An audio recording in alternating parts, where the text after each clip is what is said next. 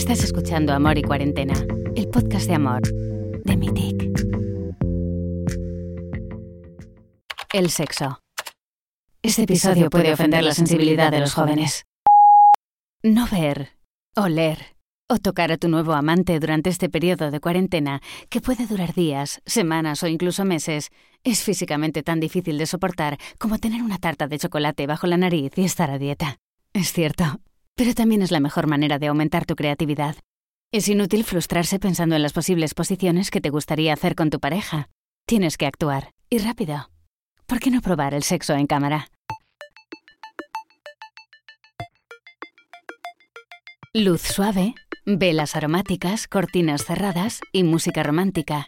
Hablamos entre nosotros, nos miramos y usamos nuestra imaginación para despertar el sexo y el placer en nuestra pareja. ¿Está ocupado? Otra opción que puedes intentar ahora que tienes tiempo es el tantrismo. Esta práctica consiste en liberar las energías sexuales y unir el cuerpo a la mente.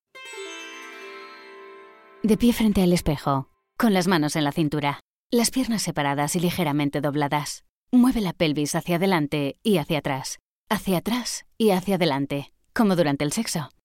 Concéntrate en tu respiración. Inhala cuando te inclinas y exhala cuando lanzas la pelvis hacia adelante.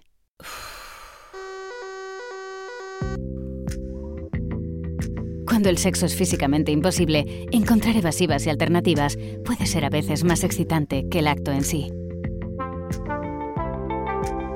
De Mitic.